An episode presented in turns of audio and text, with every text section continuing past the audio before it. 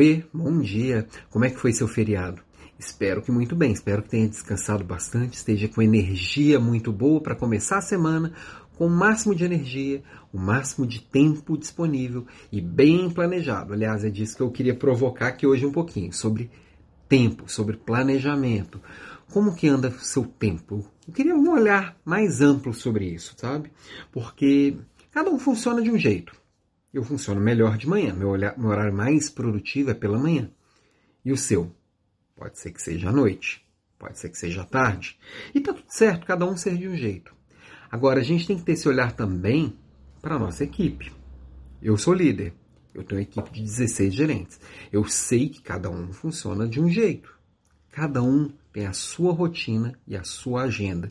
E eu tenho que ter um olhar amplo para isso. Então, por exemplo, eu funciono melhor de manhã, mas suponhamos que eu funcionasse melhor à noite.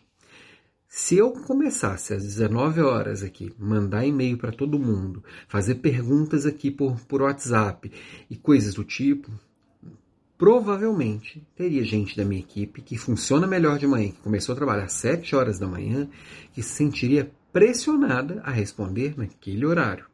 Mesmo, que, mesmo quando a gente faz bons combinados, ah, gente, eu gosto de mandar e-mail no domingo, mas não precisa me responder, não, tá? Às vezes a gente pressiona indiretamente. E aí a gente está causando um desgaste excessivo na equipe. Então, o ideal seria buscar os horários mais comuns para fazer essas interações. E nos horários que você é mais produtivo, que não são tão convencionais, o ideal seria você buscar fazer aqueles trabalhos mais intelectuais, mais criativos, aquele trabalho. Ou às vezes, que eu já fiz isso bastante, ligar o e-mail no modo offline, responder todos os e-mails, fazer todos os e-mails, mas não enviar. Deixar ele preparado para ser enviado no dia seguinte. Com isso, a gente respeita o horário do outro. Eu não vou marcar reunião na hora do almoço, nos horários mais comuns de almoço. Nem todo mundo almoça no mesmo horário. Também não vou marcar reunião que vai até mais tarde, não vou marcar reunião muito cedo. E assim eu vou respeitando o que tem de mais comum entre as pessoas.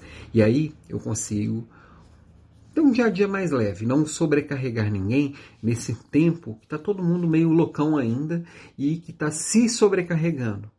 Eu não ajudar na sobrecarga da minha equipe pode fazer muito bem para o resultado dela como um todo. Então, dê uma olhada com um olhar mais amplo e mais complacivo aí para a sua equipe e para o que você faz também. Beijo e até amanhã.